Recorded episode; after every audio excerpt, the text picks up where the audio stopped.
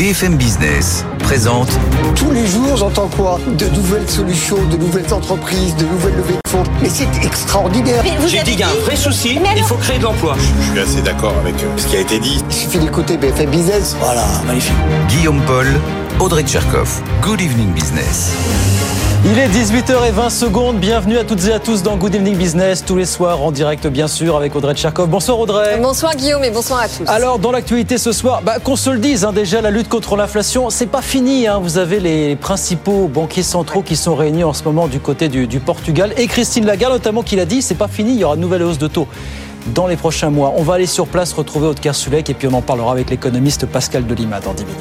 Et nous allons aussi parler ce soir d'un petit événement dans le secteur de l'automobile.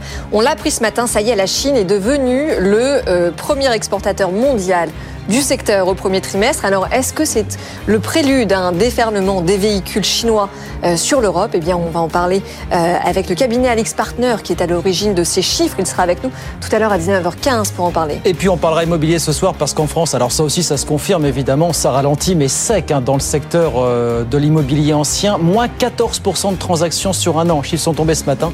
Chiffre de Century 21, on en parlera dans, dans le grand débat tout à l'heure à 18h30. Tout ça plus bien d'autres choses parce qu'on est ensemble comme tous les soirs jusqu'à 20h évidemment. C'est parti. Good evening business, le journal. Donc oui, qu'on se le dise, la lutte contre l'inflation, c'est pas terminé. Vous avez les principaux banquiers centraux qui sont réunis du côté de Sintra au Portugal. Dans le cadre d'un grand forum annuel, bonsoir Aude Sulek, vous êtes sur place pour BFM Business et Christine Lagarde notamment l'a confirmé, il y aura une nouvelle hausse de taux le mois prochain en juillet Aude. hein.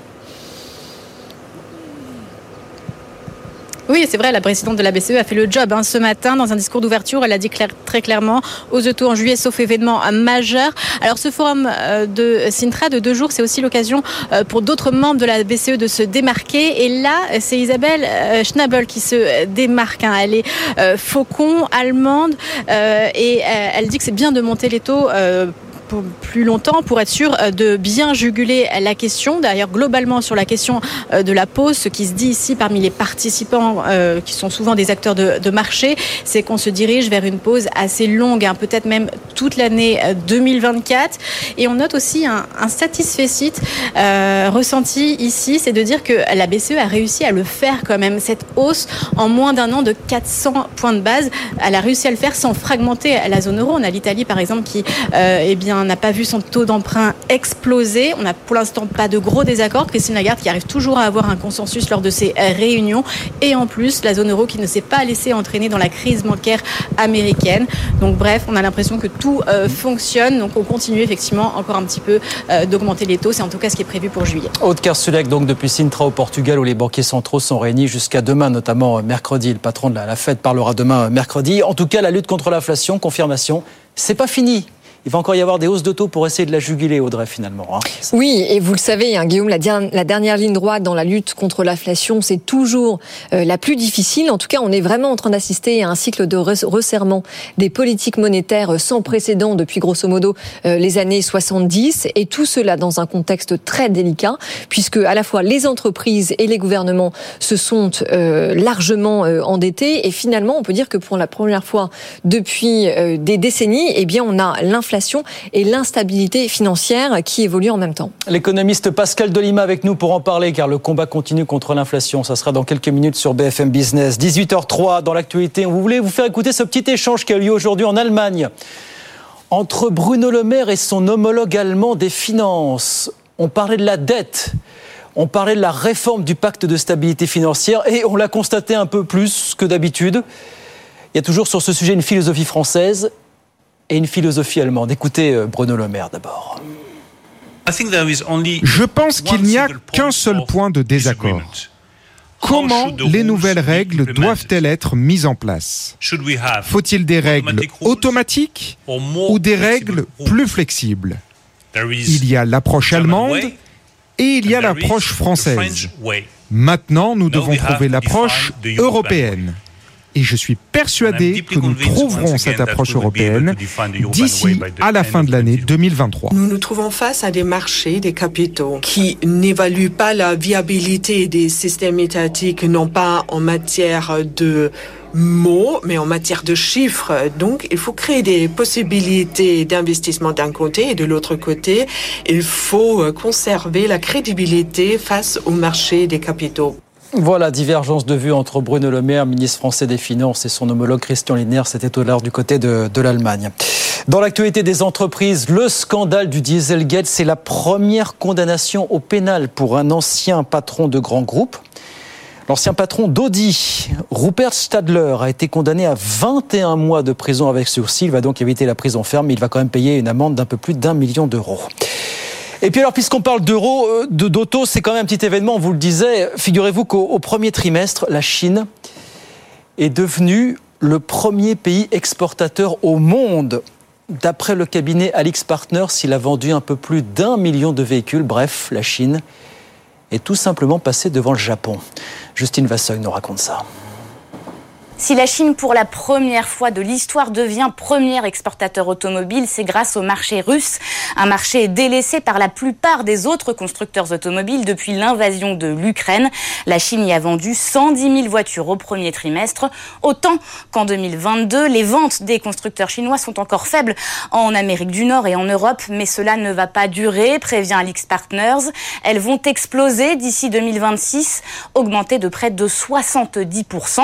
Les constructeurs chinois sont en effet dans les starting blocks. On a vu hein, par exemple le champion de l'électrique BYD lancer officiellement sa campagne européenne il y a quelques semaines. Sur le marché intérieur chinois, c'est la même musique. Les marques locales vont dépasser pour la première fois cette année les marques étrangères. Il est grand temps pour les constructeurs occidentaux de réagir, alerte Alix Partners. Et pour cela, il faut bien sûr travailler sur les prix, mais aussi mettre plus vite les véhicules sur le marché. Il faut enfin, euh, conseil Alix Partners, mieux comprendre les priorités des consommateurs, arrêter de trop se concentrer sur les vibrations, sur euh, l'acoustique et miser davantage, comme les constructeurs chinois, sur les nouvelles technologies ou sur l'aide à la conduite. Voilà la Chine qui devient donc le premier pays exportateur d'automobiles dans le monde. Justement, Alexandre Marion du cabinet Alix Partners sera avec nous à 19h15 pour en parler plus longuement sur, euh, BFM Business, parce que c'est un événement dans le secteur aujourd'hui. Euh, sinon, ça se présente mal pour Orange en, Espagne. Bruxelles a fait savoir aujourd'hui que la fusion là-bas euh, d'Orange et de l'opérateur Massmobile risquait de poser de gros problèmes de concurrence, dans la mesure notamment où après l'opération, il n'y aurait plus quatre, mais tout simplement trois opérateurs de téléphonie mobile. On vous racontera ça plus en détail aussi tout à l'heure à 19h. Et puis alors, comme quoi, vous allez voir que l'intelligence artificielle pourrait, si ça se trouve quand même, nous rendre quelques services à l'avenir. Figurez-vous qu'une biotech sino-américaine vient de lancer ce qu'on appelle la phase 2 d'expérimentation d'un médicament. Oui, mais un médicament conçu totalement, justement, par l'intelligence artificielle. Sofiane Aklouf nous raconte ça. Grâce à sa puissance de calcul, l'IA permet une conception fine de médicaments, de quoi augmenter les chances de réussite des essais cliniques. Un patient chinois a testé cette nouvelle thérapie qui vise à traiter une maladie pulmonaire chronique. C'est désormais le moment de vérité pour une silicomédicine, assure son fondateur. 60 patients vont être sélectionnés pour évaluer l'efficacité du médicament. La biotech a signé un accord avec Sanofi qui pourra utiliser sa technologie. À terme, la promesse de l'IA, c'est le doublement de la productivité dans le secteur pharmaceutique et la réduction de moitié du temps nécessaire pour découvrir des médicaments. De quoi faire de précieuses économies quand on sait que le coût de mise sur le marché est de plus de 2 milliards de dollars par thérapie en moyenne selon Deloitte. Mais l'intelligence artificielle n'est pas la panacée pour le secteur. S'il y a offre de belles opportunités, gare aux déconvenus.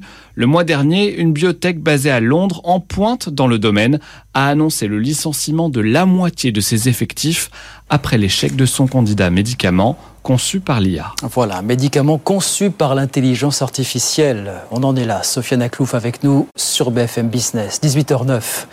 On va sur les marchés. Les marchés, Étienne Braque, bonsoir depuis Euronext euh, pour BFM Business. Bonsoir. On termine en petite hausse, même si on a peut-être été un petit peu échaudé par les propos des, des banquiers centraux, là, Étienne, non? Peut-être pas?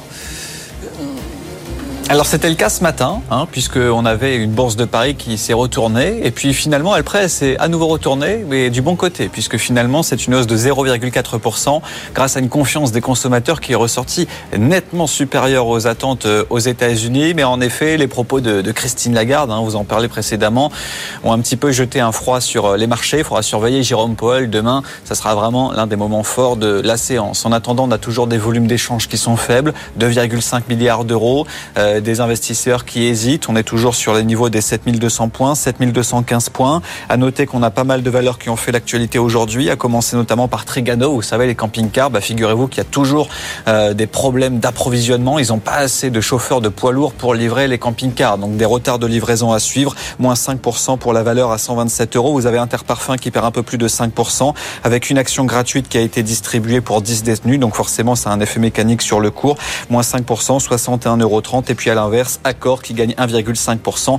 L'été sera bon, dit le groupe qui revoit ses perspectives à horizon 2027, 32,99 euros ce soir à la clôture. Et puis un dernier mot de Kering qui gagne 0,6% avec le groupe qui avait vendu, souvenez-vous, en 2008 Yves Saint Laurent Beauté à L'Oréal qui finalement aujourd'hui revient dans le secteur de la beauté avec l'acquisition euh, de Quid. On est dans le parfum haut de gamme et un titre qui clôture ce soir à 505 euros. Et donc la bourse de Paris qui retourne dans le vert, plus 0,3% hier, plus 0,4% ce soir à la clôture, 7215 points à la clôture. Merci beaucoup Étienne. On regarde rapidement ce qui se passe à Wall Street. Bien sûr, à la mi-séance, on a un Dow Jones qui grappille à 0,43% comme le CAC 40 ce soir. Hein. 33 858 points et puis l'indice Dow Jones, le Nasdaq, pardon.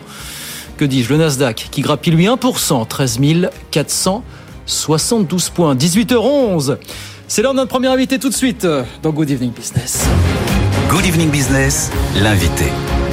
Pour parler de cette inflation, donc de cette inflation qui ne reflue pas, Guillaume. absolument pas. Pascal Delima, bonsoir. bonsoir. Merci d'être avec nous, chef économiste CGI Business Consulting. On a des banquiers centraux là qui se donnent le mot depuis euh, ce matin du côté de Sintra au Portugal pour nous dire que bah non, la lutte contre l'inflation n'est pas terminée, ça continue.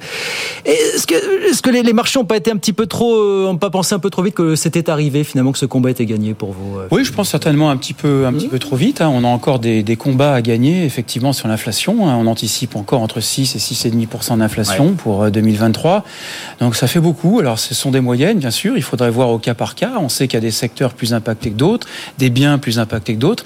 Mais le combat n'est certainement pas terminé et il faudra certainement prendre aussi euh, les règles de l'histoire hein, pour comprendre que c'est pas terminé. On sait qu'au début des années 80, on a été très optimiste et que finalement l'inflation a duré plus longtemps que prévu. Mmh. Ça a été le cas aussi euh, bah, en Angleterre au début des années 90. ça a été le cas aux États-Unis également, avec les règles Volcker, etc. Donc euh, finalement, il faut un petit peu. Oui, mais alors en même temps, puisque, puisque, vous parlez des États-Unis, c'est vrai que, euh, comment dire, on se cale beaucoup sur ce que euh, la Fed américaine dit, mais il faut quand même garder en tête que l'inflation n'est pas la même en Europe qu'aux États-Unis. Mais est-ce que vous pensez que le timing va être le même pour calmer le jeu de part et d'autre de l'Atlantique? Alors je pense qu'il y a des stratégies effectivement de la BCE par rapport à la Fed qui fait que le timing va être assez proche. D'ailleurs, la, euh, la, BCE le dit, hein, Christine Lagarde le dit, hein, les taux vont continuer de toute façon euh, d'augmenter parce que la Fed est au-dessus. Et donc, euh, finalement, ça fait une attraction de capitaux qui est plus importante aux États-Unis. Nous, en Europe, on a besoin de capitaux pour investir dans la transition écologique également, on va peut-être en parler. Et donc, finalement, bah, c'est un jeu finalement d'attraction de capitaux que se joue la Fed et, et, la, et, la, BCE. Mais ce qui est sûr, c'est qu'en tout cas, pour l'inflation, les raisons sont différentes. Hein. Aux États-Unis, on a des raisons qui sont très très salariales finalement. Et nous, c'est plus avec une boucle prix-salaire qui, n'existe pas en Europe. Tout à fait. Nous, c'est plus notre dépendance pour le résumé énergétique qu'on paye beaucoup. Aux États-Unis, c'est cette boucle salaire-prix qui semble être davantage attestée par euh, par les économistes. Mais vous nous dites alors confirmation qu'elle va être plus longue à se résorber cette inflation. Un, deux. Dans quelle mesure on va pouvoir la résorber? C'est-à-dire qu'on commence à entendre ici ou là des politiques, des banquiers centraux nous dire nous ne reviendrons pas au niveau d'inflation d'avant Covid. Est-ce que ça veut dire qu'il faut faire son deuil des fameux 2% qui étaient un petit peu le, gardien du temple, que ce soit en zone euro aux États-Unis finalement? Oui, je pense qu'il faut faire son deuil des 2% pour plusieurs raisons. D'abord, euh, on le voit, il suffit de regarder ce qui s'est passé à les grandes périodes d'austérité finalement dans les années 2010, 2011, 2012 en Europe où il y a des grandes politiques d'austérité. On voit que ça ralentit beaucoup la croissance et donc quelque part ça va jouer un petit peu aussi sur l'inflation. Aujourd'hui, on parle pas d'austérité, mais on parle de pacte de stabilité en Europe. C'est un peu l'équivalent. Et donc la nécessité de maîtriser les déficits est aujourd'hui encore plus prégnante qu'avant. Et donc tout cela, si vous voulez, fait craindre quand même euh, un ralentissement des dépenses publiques, peut-être certainement mieux qu'une hausse des impôts, mais qui néanmoins va freiner quand même aussi euh, cette, cette, cette croissance et donc forcément va avoir un impact sur la partie conjoncturelle, sur l'inflation. Hmm. Au-delà des aspects purement structurels et liés à notre dépendance, il y a un volet quand même de ralentissement qui fait qu'on sera certainement pas aux deux chiffres, voilà, sur une inflation à deux chiffres comme, comme on parle parfois ouais. certains économistes. Non, mais alors, on euh, parle souvent sur ce plateau justement de l'importance de relever euh, cet objectif de, de taux d'inflation, hmm. parce que c'est vrai que le 2%, ce n'est plus à l'image de notre monde aujourd'hui, mais euh, vous le savez aussi bien que moi, les banquiers n'accepteront jamais parce que ça remettrait en cause leur crédibilité. Il y a une crédibilité des, banquiers centraux. Bien sûr, il y a une crédibilité des politiques monétaires euh, qui se jouent. Il y a les élections européennes aussi qui arrivent. Donc pour la BCE, il y a aussi une volonté, je dirais, que de, de, de quand même de maintenir une crédibilité de l'espace zone euro. Comment est-ce qu'on jongle avec l'espace Comment est-ce qu'on compose avec cet impératif effectivement politique des élections européennes pour vous Bah, il y a une interdépendance entre la politique et euh, la politique pure en fait et la politique monétaire. Et donc pour garder une crédibilité politique dans l'Union européenne mmh. et donc a fortiori dans l'espace zone euro de l'Union européenne, il faut que la politique monétaire soit aussi crédible. Les deux sont. C'est un jeu en interdépendance et les marchés financiers le savent très bien. Une baissée en campagne, ça vous nous dites en quelque sorte. Tout à fait. Et, tout à fait. Il y a des études scientifiques qui le montrent, hein, où il y a cette interdépendance entre les politiques publiques des candidats aux élections et puis la crédibilité des politiques monétaires par rapport à une présidence comme celle de Christine Lagarde. Donc il y a un jeu là-dessus qui se joue aussi. Mais alors une inflation qui ne reflue pas, ça veut dire un pouvoir d'achat euh, toujours sous tension. Comment est-ce qu'on fait passer ce message-là aux populations, euh, sachant que euh, on, est en train de vivre une fracture sociale sans précédent. Une fracture sociale sans précédent qui se joue de trois aspects euh, des taux de job extrêmement rémunérés, mmh. une classe moyenne qui disparaît avec l'automatisation et une pléthore de mini-jobs à la base qui, qui augmente aussi. Donc c'est ça la structure sociale. Donc là, clairement, bah, c'est simple, il faut voir quand même ce qui se passe au niveau des classes moyennes qui sont frappées par un chômage technologique, qui sont souvent des fonctions support d'ailleurs des entreprises. Et, et, et là, c'est vrai que la solution, c'est dans le privé, c'est dans les entreprises, c'est l'enrichissement des métiers par les technologies, par les innovations. Et ces innovations-là doivent être compatibles avec l'enrichissement des métiers. Ça, c'est le volet entreprise privée. Et puis voir au niveau public tout ce qui se fait et nuancer un petit peu les propos. Le pouvoir d'achat, c'est aussi la fin de la taxe d'habitation. C'est un paquet de choses qui ont été faites depuis un certain nombre d'années. Où là, on voit quand même au niveau macroéconomique peut-être une perte par rapport à l'évolution des profits, l'évolution de la masse salariale, mais c'est globalement pas complètement négatif. Mais si on se focalise sur les classes moyennes, euh, qu'elles soient supérieures ou inférieures, et surtout inférieures, je parle en termes de rémunération, évidemment, là, on a un souci quand même. Pour, mais pour, c'est intéressant parce que pour prolonger la question d'Audrey, effectivement, le message qu'on fait passer aux populations, moi je suis un peu gêné, et beaucoup sont gênés de voir que le gouvernement commence à distiller le message selon lequel on est en train de gagner le combat contre l'inflation. Ce qui, un, est aléatoire. Alors, et ne veut pas dire vaincre la guerre des prix. Voilà, vous voyez un petit peu. On ne reviendra pas au prix d'avant. Et ça, on ne le dit pas. Non, mais on, peu à ce stade, on, ne reviendra pas au prix d'avant, ça c'est sûr. Euh, il y a aussi, parce que c'est ce que pense, je pense, le gouvernement. Mais c'est dangereux de le taire, ça, moi, je trouve. Mais c'est dangereux de le taire. Mais derrière, il y a une transformation économique et numérique qui fait qu'il y a d'autres métiers qui arrivent, qui fait que les Français vont pouvoir aussi aller chercher d'autres métiers, des métiers enrichis. Euh, le comptable va pouvoir devenir expert comptable avec l'intelligence artificielle. Et c'est tout cela qui va faire qu'au bout d'un moment, les investissements sur cette transformation environnementale et technologique vont être amortis et les prix vont commencer à baisser. Mmh. Donc il y a en tête, je pense, du gouvernement le passage obligé d'une phase préliminaire où les choses sont devenues un peu plus chères.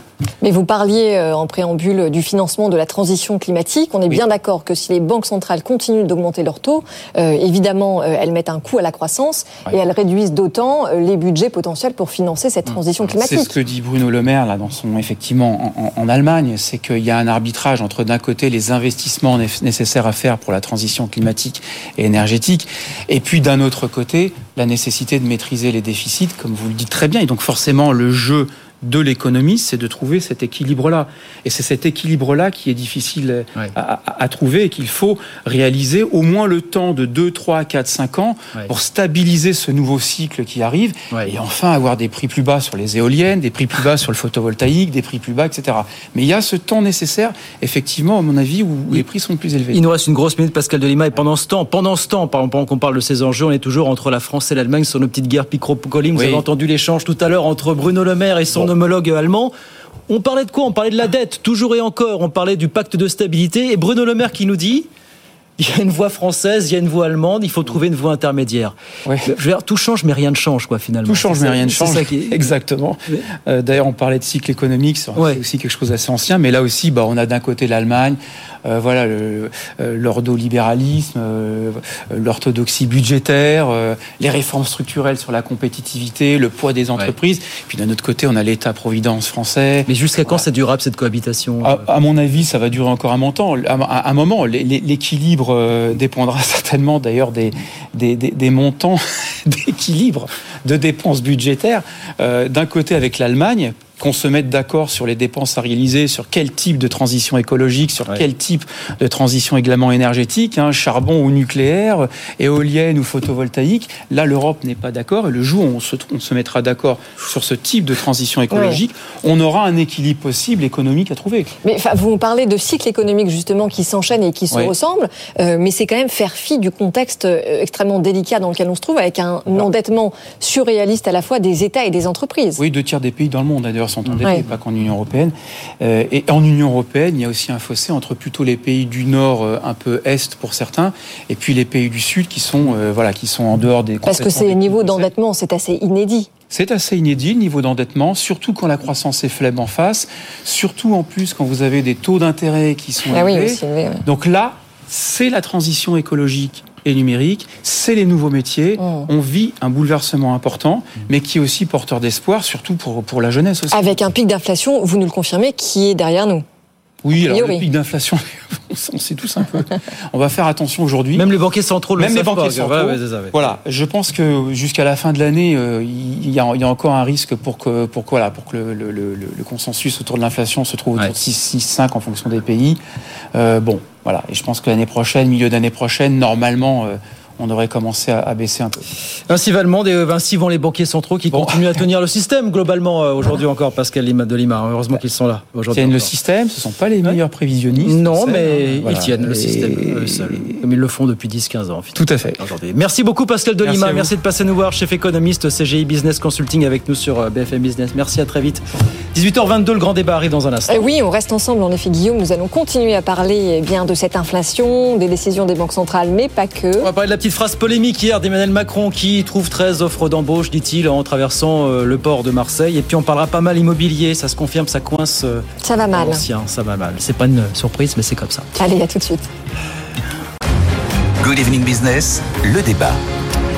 Allez, 18h24, c'est parti pour le grand débat jusqu'à 19h avec Audrey Charles. Rebonsoir. Bonsoir, Nathalie Janson est avec nous. Bonsoir, Nathalie. Bonsoir. Économiste, professeur associé à Neoma Business School. Céline Antonin, bonsoir. Bonsoir. Économiste à l'OFCE. Et Jean-Marc Sylvestre, bonsoir Jean-Marc. Qui est en minorité ce soir Vous êtes le seul homme euh, du plateau. Bah, c'est assez rare pour le soutenir. Non, mais bien sûr, Guillaume, évidemment, mais je parle des éditorialistes. C'est vrai, c'est vrai.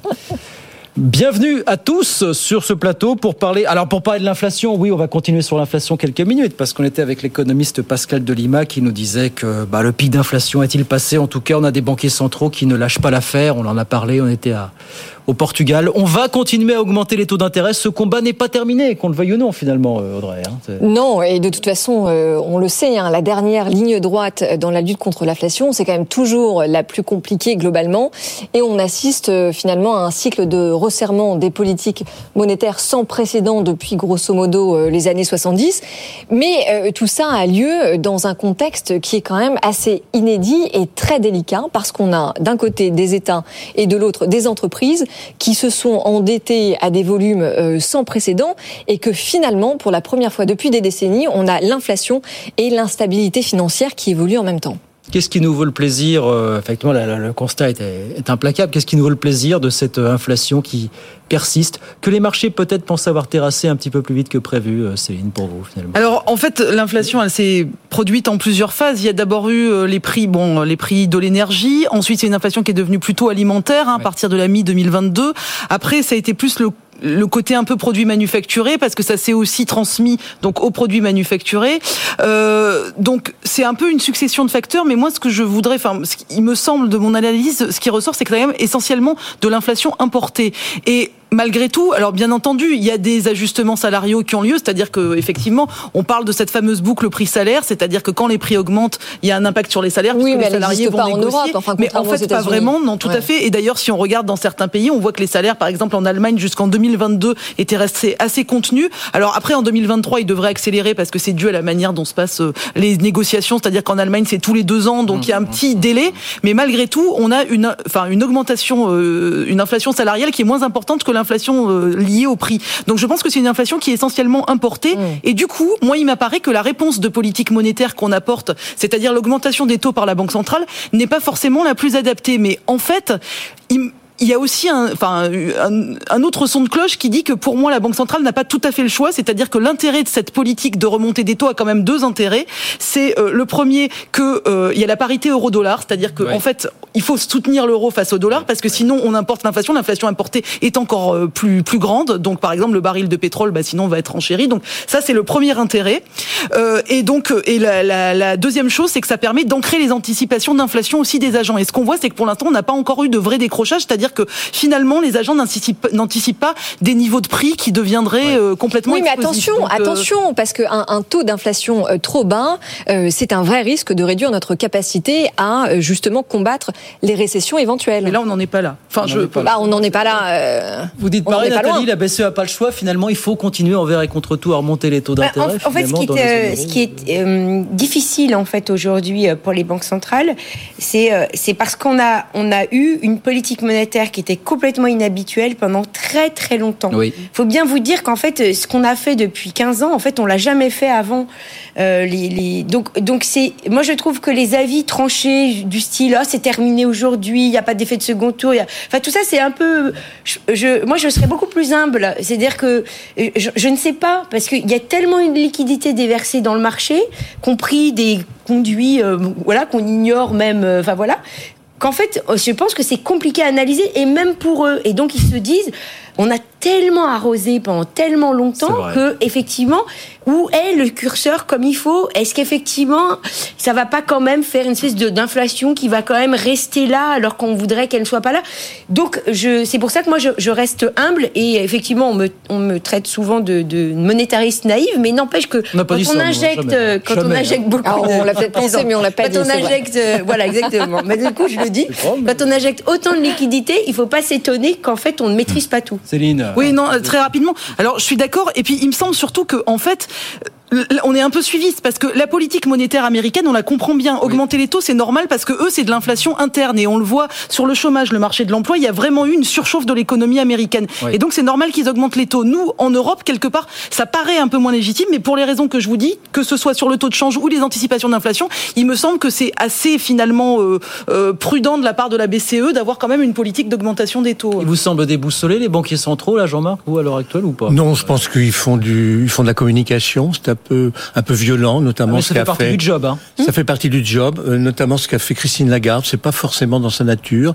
Elle s'est un peu forcée. C'est peut-être dans la perspective. C'est-à-dire être violente? Oui, euh, de promettre euh, et, de, et, de, et, de, prédire que ça allait durer et que ça allait se renforcer ouais. la hausse des taux, alors que aux États-Unis on a plutôt le, le, le, raisonnement inverse. Et là, je vous rejoins. Oui, un mais peu. parce qu'on a commencé à on a commencé les taux un, peu plus tard. Oui, voilà. d'accord.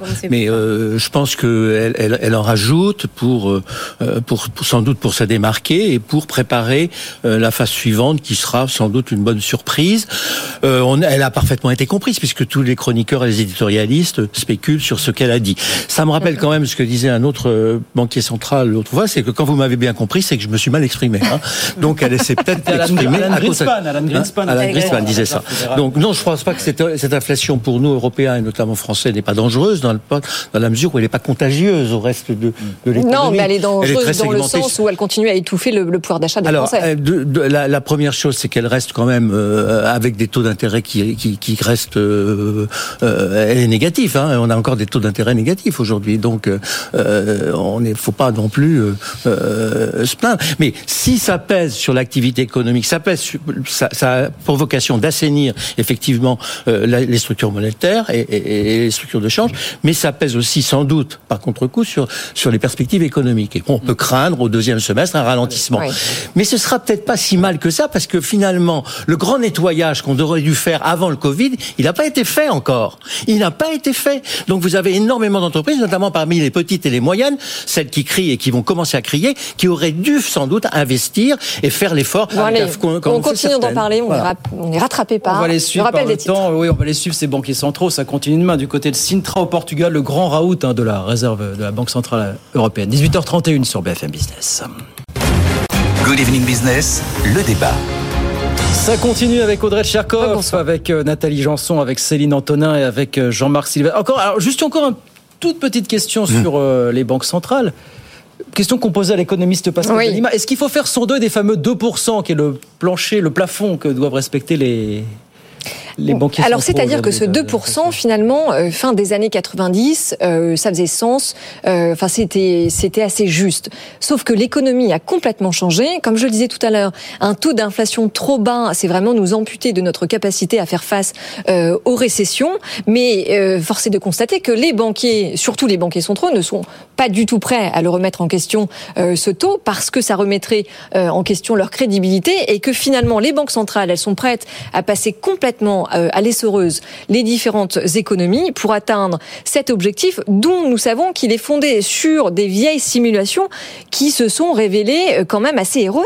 Jean-Marc D'un petit mot, les 2%. Non, je pense que vous êtes très sévère et que... Oui, euh, je, je, trouve qu'on est beaucoup trop clément sur ce plateau vis-à-vis des Si les banquiers centraux savaient à peu près ce qui va se passer, j'allais dire ça se saurait, mais bon... Bah, c'est bien le problème. Le, actuellement, les taux d'intérêt sont encore négatifs, hein, autant que je les réels, oui, oui. Les taux réels négatifs, il faut arrêter de pleurer quand même. Alors on reste à 2% et on fait rien. on, reste dans ce, dans taux du monde d'après. Premier point. Deuxième point, il faut voir ce que va faire, ce que vont faire les banquiers centraux quant à la politique, euh, le quantitativisme. C'est-à-dire, est-ce qu'ils vont continuer de racheter de la dette? Et actuellement, ils, ont, ils ont arrêté. Ils ont arrêté Mais euh, le, le, bruit court, la rumeur court, que euh, finalement, on pourrait continuer d'en refaire vrai, un peu sans trop le dire. Parce qu'ils n'ont pas besoin de faire de la publicité pour ça. Hein. Non, mais normalement, là, en tout cas, on le voit dans les bilans. Hein. Ça, ils peuvent pas, par contre, On voit qu'ils, même au niveau de l'Europe, on voit qu'ils ont effectivement euh, commencé à réduire leur réinvestissement. Ça veut dire quoi? Ça veut dire qu'on rachète de la dette d'État Alors, permet là, aujourd'hui, on ne rachète plus de dette d'État. Et ce, là où on en est, ce qui tend effectivement les taux d'intérêt encore plus, c'est que normalement, donc quand on rachète de la dette d'État, quand elle vient à échéance, la Banque centrale reçoit le remboursement de l'État. Et normalement, si elle ne veut pas toujours maintenir cette quantité de monnaie, elle va l'enlever de l'économie. Donc elle va la détruire. c'est cette partie qu'on ne faisait pas jusqu'à maintenant, c'est-à-dire qu'on réinvestissait. Donc les taux montaient, mais on avait quand même de la liquidité qui était toujours là. Là, on s'est attaqué à la partie plus dure. Aux États-Unis, c'est déjà fait aussi. Ça, on avait déjà commencé avant, où effectivement cette partie, on l'a réduit réellement, ce qui tend les liquidités encore un peu plus. Mais ce que je voulais ajouter à, ce que vous disiez tout à l'heure, c'est que les banques centrales, et notamment la Banque centrale européenne, euh, parce que euh, parce que l'influence allemande, mais la France aussi, parce que je trouve que Christine Lagarde a parfaitement bien pris euh, le pli. Euh, elle a pour objet aussi d'obliger le système économique à se restructurer, à s'assainir. Or, quand vous regardez en, étranglant la croissance, en étranglant, en n'étranglant pas la croissance, en demandant ah bah aux États de faire une politique budgétaire qui soit cohérente. Mais ça fait des années que les banquiers centraux demandent mais aujourd'hui, quand vous regardez ce qui s'est passé, quand vous regardez ce qui se passe en France aujourd'hui, en dépit des discours, en dépit de ce qui s'est passé, en dépit des rentrées fiscales qui sont colossales l'année dernière. Hein. On a bâti tous les records historiques de rentrées fiscales grâce à l'inflation. Parce que l'inflation a permis aux États de rentrer. Ça ans que la Banque Centrale Européenne dit aux États aux Européens faites les réformes, fait. faites les réformes, je m'occupe du reste. On n'a rien fait sur les je, voulais juste rappeler, je pense que c'est important que le, la, Banque Centrale a vraiment pour mandat de, euh, de garantir la stabilité des prix. Et d'ailleurs, c'est aussi une remarque qu'on fait souvent par rapport à la Fed, où ils ont aussi l'objectif de plein emploi hmm. Que, que, que la, la, BCE n'a pas. Mais je pense que c'est important de voir que c'est vraiment qu'on a enlevé justement le côté politique et qu'on a vraiment voulu garantir la stabilité des. Oui, alors on l'a réintroduit aussi en partie. Mais on a, il y, a quand même cet unique mandat et quelque part, ça nous prive pas de l'outil budgétaire. On n'a pas de problème sur l'emploi aujourd'hui. Oui, alors. Pas de problème sur l'emploi. Bon, on va y venir justement. On va y venir, mais. Bah, vous me tendez la perche. Mais, mais je veux dire par ailleurs, euh, je, je, pense qu'il ne faut pas oublier que dans le policy mix, s'il y a la politique monétaire, il y a aussi la politique budgétaire et celle-là, elle reste malgré tout euh, dans les mains des États. Et d'ailleurs, dans un contexte d'inflation comme on le connaît aujourd'hui, il faut quand même rappeler que la politique budgétaire reste très accommodante. Et ça, c'est aussi une variante par rapport Donc, juste, attendez, pour, pour bien comprendre, vous êtes d'accord avec Jean-Marc toutes les deux pour dire que, ce, que cet objectif de taux d'inflation à 2%, il faut pas y toucher. Non, pas, non, non, ah, moi, je, non, non, non, alors, moi, moi, pour le coup, je pense qu'il y a eu d'ailleurs des réflexions entre 2010 et 2020 qui tendaient à montrer que peut-être un taux à 3, Donc on l'augmente, ou entre voilà. 3 et 4 ah. pouvait être, non, ça peut être repensé. Mais par contre, je veux dire, il, il faut quand même qu'il y ait un, un taux un qui permette de garantir, voilà, une stabilité des prix parce que si les inflations sont désancrées, c'est là que les ménages vont perdre en pouvoir d'achat aussi. Alors, Donc, puisque euh... vous me parlez d'emploi, on y vient, faut qu'on avance quand même. La petite phrase d'Emmanuel Macron hier à Marseille, on vient en France, hein, qui euh, a encore fait réagir quand il a dit, vous savez, une mère de famille euh, dont le fils cherchait du boulot, qu'on pouvait trouver 10 offres en traversant le, le, vieux port. Petite phrase qui avait un petit air de déjà vu quand même, mine de rien. Oui, et qui a surtout fait réagir la nouvelle secrétaire générale hein, de la CFDT, Marie-Lise Léon, parce que pour elle, eh bien, les choses ne sont pas aussi simples. On l'écoute tout de suite. Je pense que c'est la petite phrase facile. C'est la petite phrase facile d'un président de la République qui, qui, méconnaît la réalité du travail, des métiers, les difficultés à, à chercher un emploi, euh, le travail formidable que font euh, les conseillers euh, qui font de l'accompagnement, accompagnement vers l'emploi, l'accompagnement social. Et euh, je suis pas sûre que ce soit le rôle de l'Élysée de trouver du boulot pour tout le monde. Donc, euh, donc je pense que c'est c'est dommage qu'il puisse y avoir, enfin, qu'il qu y ait encore ce type de, de réflexion. Alors, 3 400 000 postes non pourvus. Dans quelle mesure ça s'entend ou ça ne s'entend pas finalement ce que disait Emmanuel Macron hier du côté Alors, moi, je voudrais quand même rappeler, et je ne suis pas porte-parole de l'Élysée, et vous savez combien je les critique sur ce plateau, mais quand même, force est de constater que un, il s'agit du deuxième déplacement du président de trois jours à Marseille. C'est quand même une longueur inédite pour un président en activité. Que deux, Marseille, Marseille est une des villes les plus pauvres de France, avec un taux de chômage deux fois supérieur à la moyenne nationale. C'est quand même 17 contre 7%. C'est un habitant sur quatre à Marseille qui vit en dessous du seuil de pauvreté et que justement Emmanuel Macron est là-bas pour lancer son fameux plan Marseille en grand. C'est 5 milliards d'euros qui sont injectés pour venir en aide à la municipalité, aux maires qui vont financer les écoles, assurer une meilleure sécurité, euh, assurer plus de transport aussi justement pour désenclaver les quartiers nord. Euh, ça serait bien qu'on se concentre quand même sur la partie du verre à moitié pleine, sachant qu'il a quand même passé un temps énorme à échanger avec cette dame et qu'il s'est engagé euh, à l'aider à trouver un emploi pour son enfant. Je ne sais pas s'il y a beaucoup de pays et beaucoup de chefs d'État euh, qui font la même chose. Euh, non, mais c'est très intéressant tout ce que vous, vous J'en suis ravi. enfin, Jean-Marc, merci pour cette analyse. Vous, vous, vous, faites de la com en répondant à la com du président, parce que euh, bah, 5 bon. milliards d'euros, c'est pas vraiment de la com, c'est plutôt pas, vraiment de l'action concrète. Mais bien sûr. Ah. Non, le, le, seul, le seul, la seule réflexion qu'on peut faire, est-ce que c'est le rôle d'un président d'aller faire passer trois jours, faire le travail que devrait faire le maire, la chambre de commerce mmh. et, et, les acteurs économiques. Oui, mais à partir locaux. du moment où ça ne marche pas, eh ben, à partir du eh moment bien, où il ça essaye autre chose. Est-ce qu'on peut lui en vouloir Il faut voir si les corps intermédiaires, et notamment dans l'administration, pourquoi ça ne marche pas? Non, mais je ne le critique pas dans la façon qu'il a d'y aller. Je trouve qu'il a fait un show hier qui était, qui, qui, qui était pas mal. Et puis, ah, il a été relégué. Ah bah, alors, on est d'accord. Non, mais bien sûr. C'était conçu pour ça, spectacle. Même, hein, il, a, il, a, il a été relégué par la, par la Provence, le journal local, qui a tout de suite fait son enquête, qui a trouvé 16 emplois sur le vieux port de l'autre côté de ah là bah où voilà. il parlait. Vous, eh bien êtes voilà. au courant de ça que c'était 13, 13. Enfin, ils ont 13, voilà. Ce sont des, oui, mais, mais c'est vrai qu'il oui, y a des emplois bassement qualifiés. Alors attendez, pour des Céline Antonin. Il y en a. Céline Antonin. Ah, voilà. Oui, non, non, je, je, me permets parce que c'est vrai que bon, on, on, a tendance à prendre un peu comme focal Marseille, alors qui euh, n'est pas la seule ville qui concentre les problèmes. La Marseillaise d'origine que je suis le prend un peu mal, je vous cache pas. non, mais non, mais en fait, il, faut aussi rappeler que c'est la plus grande ville de France. Oui, oui, mais alors c'est aussi parce qu'elle concentre un certain nombre de problèmes et notamment parmi ces problèmes, il y a la désindustrialisation qui a largement touché la ville. Ouais. Et ça, c'est un problème qu'on n'a pas du tout réglé. Et je veux dire, il faut quand même rappeler que la part de l'industrie en France, par exemple, elle est deux fois moindre oui. à celle de l'Allemagne. Donc, je veux dire, il y a aussi des problèmes structurels qui n'ont pas été réglés. Alors, moi, je veux bien qu'on aille faire des discours dans la ville, qu'on arrose d'argent, mais il faut aussi prendre ces problèmes à la racine. Et même sur la question de l'emploi, là, euh, aujourd'hui, on a eu, c'est vrai qu'on a plutôt un marché du travail qui paraît, enfin, assez florissant. On a eu 800 000 créations d'emplois depuis 2019, la Covid.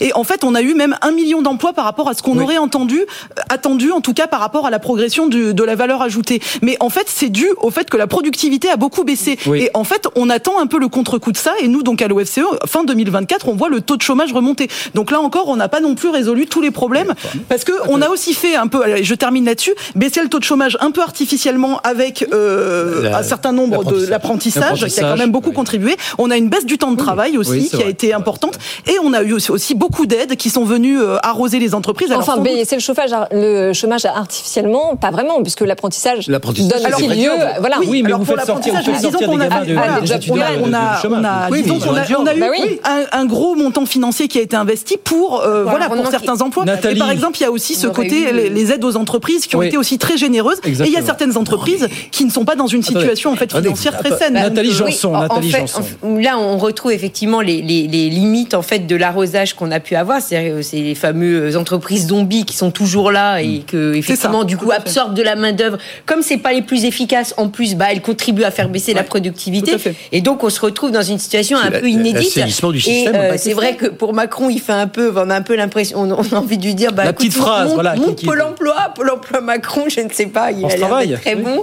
Euh, voilà, il, va il pourra peut-être se recycler après lorsqu'il aura terminé sa mission de président. Enfin, tout ça pour dire qu'effectivement la situation de l'emploi, le marché de l'emploi français est vraiment particulier. Alors on dit effectivement qu'il n'y a pas aussi de hausse de salaire. Il ne faut pas oublier que nous, nous n'avons pas des ajustements par les prix, nous avons des ajustements par la quantité, puisque notre marché du travail est hyper réglementé. Il ne faut pas l'oublier. Donc évidemment, on ne peut pas se comparer à un marché du travail anglais ou américain où c'est la variable d'ajustement et le prix. Bah, nous, pas du euh, tout. C'est la quantité. Et donc c'est pour ça que nous, le, le, chômage baisse. Voilà, même si on est, on est, euh, même si on est quand même à des niveaux qui sont quand même pas non plus euh, proches de zéro. Mais c'est parce que notre marché du travail est très compliqué. Donc mm. c'est vrai que c'est compliqué. Bon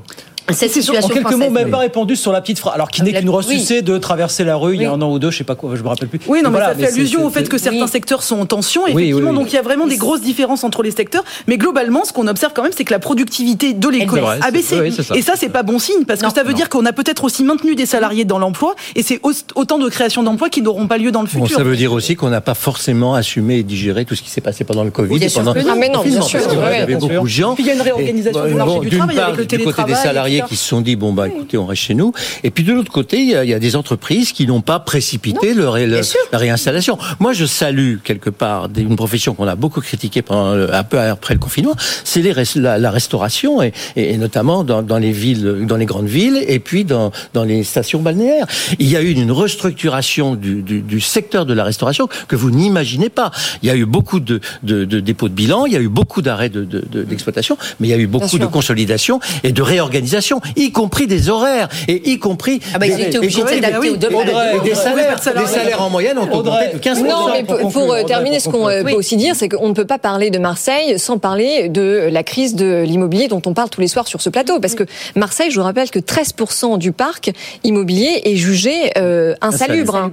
Et donc ça, c'est quand même la catastrophe de la rue d'Aubagne il y a 5 ans. Hein. C'était ce, ces effondrements de plusieurs immeubles. Et donc, eh bien, le plan Marseille en grand est quand même un début de réponse à ce problème-là aussi. Eh ben, ça tombe bien, on va parler immobilier dans un instant avec les chiffres de Century 21. Le patron était là, on va le réécouter. Hein, oui, il est avec nous ce matin. Confirmation que ça calme très très nettement dans l'ancien. Moins 14% de transactions là entre premier semestre 2022 versus 2023. On raconte ça dans, dans un instant. À tout de suite.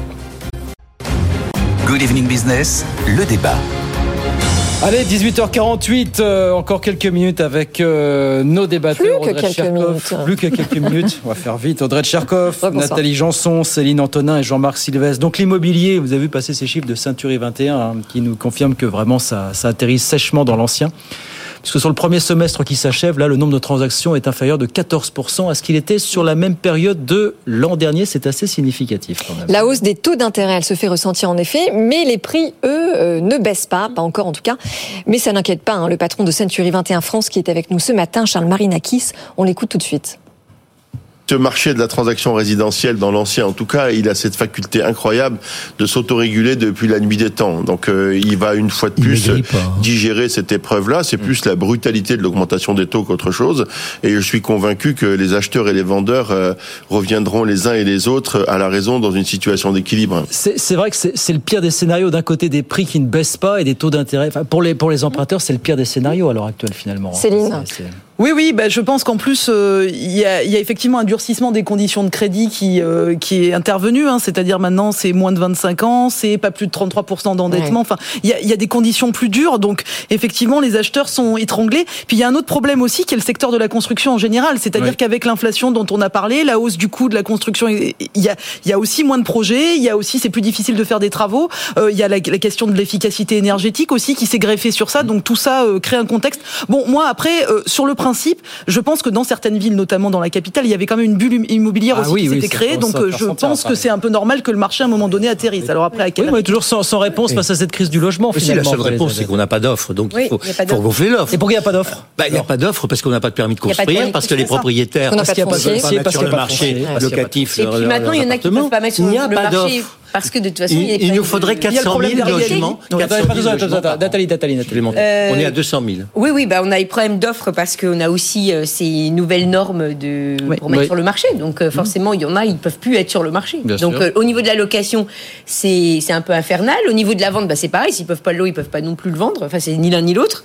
Et, et, et, effectivement, dans des, dans des centres-villes comme, comme Paris, et comme d'autres grandes villes, il est clair que le fait qu'on ait eu euh, aujourd'hui, on a la capacité d'avoir des offres euh, saisonnières comme avec Airbnb. Étant donné eh la, la, complexité du marché de la location, c'est-à-dire avec toutes les, les garanties, les, les incertitudes qu'on peut avoir, eh bien, il y a des gens qui préfèrent louer à la petite semaine de façon euh, régulière que d'avoir un locataire qui aura du mal à gérer parce que c'est l'enfer. Voilà. Parce que ça, c'est un vrai problème. ça, c'est un vrai problème. Il y a d'ailleurs des villes qui l'ont interdit en Allemagne. Non, mais alors, moi, je suis assez heureuse de, de voir que le patron de Century 21 n'est pas très inquiet, mais euh, je rappelle quand même que quand le marché euh, immobilier se crispe en France, ça a évidemment des répercussions sur tout le tissu économique, hein. notamment les ressources des départements sont vraiment tributaires de ces fameux frais de notaire qu'ils perçoivent sur chaque vente. En 2021, ça leur a quand même rapporté 14 milliards d'euros, donc c'est beaucoup, et c'est un repli de 20% cette année, donc c'est énorme. Donc ça, c'est un premier sujet. Le deuxième, c'est évidemment l'impact que ça a dans le quotidien euh, des Français, puisqu'en six mois, entre janvier et juin 2023, les Français ont perdu en moyenne l'équivalent de 5 mètres carrés dans les 20 plus grandes villes de France. Et c'est quand même euh, l'ironie de l'histoire, puisque après le Covid, les Français justement voulaient davantage de surface et finalement, eh bien, ils doivent la réduire parce que euh, les prix augmentent ils achètent ou ils achètent moins. Enfin, les taux augmentent. Ou ils achètent voilà. ou ils achètent, ou ils achètent plus loin finalement. non, mais je crois qu'il va falloir que, vous achetez plus que, vous plus. que le, le, le, gouvernement, je crois, prenne des décisions fortes pour pour débloquer l'offre. Alors la question de l'offre, c'est pas une question seulement de. Il y a, y a, une question de permis de construire oui, parce que les maires ont, ont tout bloqué. Donc là, il va falloir débloquer, mais il y a aussi une question de de, de, de flexibilité du marché. Je crois que les propriétaires sont assez réticents d'une façon générale. Alors je me souviens qu'un président de la République euh, un peu libéral autrefois, avait eu dans l'idée de lancer une, une grande, une grande opération.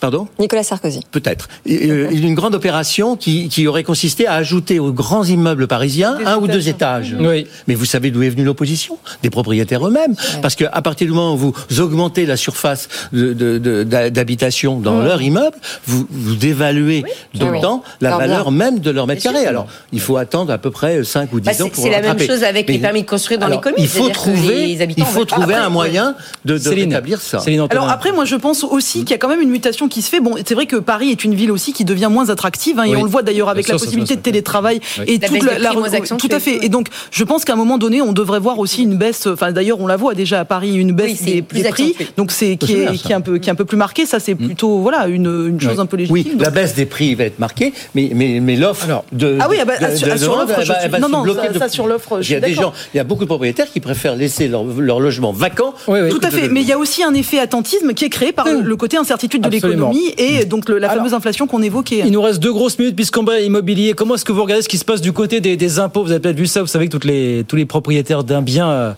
avaient jusqu'à fin juin hein, pour euh, remplir en ligne la nouvelle déclaration des biens immobiliers.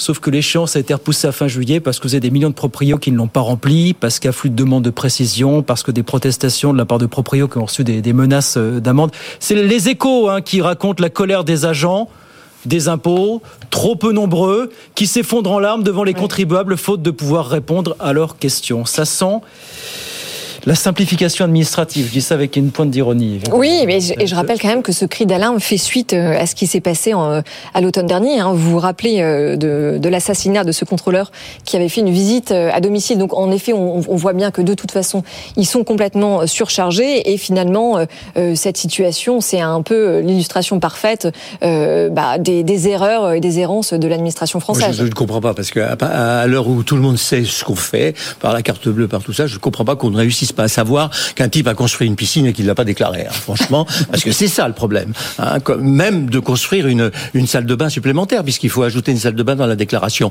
Par le biais des déclarations de TVA du, du propriétaire, on doit quand même pouvoir centraliser.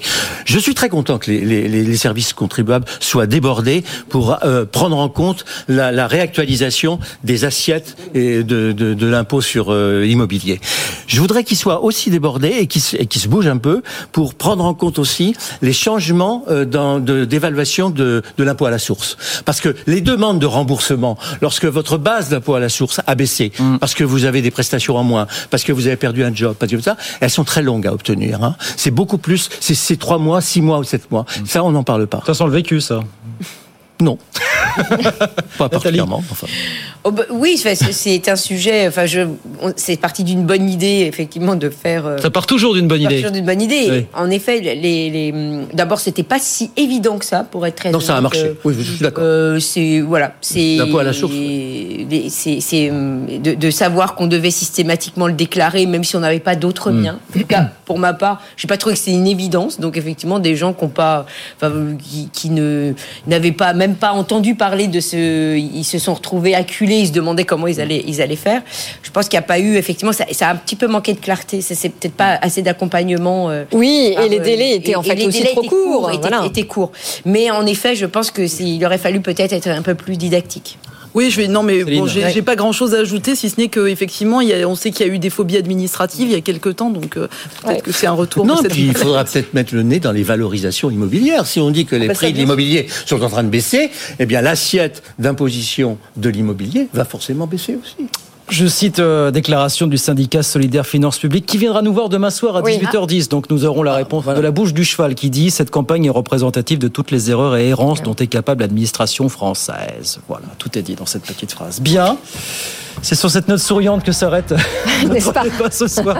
Merci à tous les trois d'être venus ce soir. Nathalie Janson, économiste et professeur associé à Neoma Business School. Céline Antonin, économiste à l'EFCE. Jean-Marc Sylvestre, éditorialiste à Atlantico. Merci beaucoup d'être venu ce soir euh, sur BFM Business. À très vite. 18h56, bon, on revient dans un instant. Mais... oui, bien sûr, mais alors on reste ensemble, hein, puisque nous allons oui. parler notamment automobile. Oui. Puisque figurez-vous que la Chine est devenue au cours du premier trimestre le premier exportateur mondial du secteur. Ça, c'est un petit événement dans le secteur. Tout ça, le journal dans un instant. On continue ensemble jusqu'à 20h, évidemment. À tout de suite. Good Evening Business. Actu, experts, débat et interview des grands acteurs de l'économie.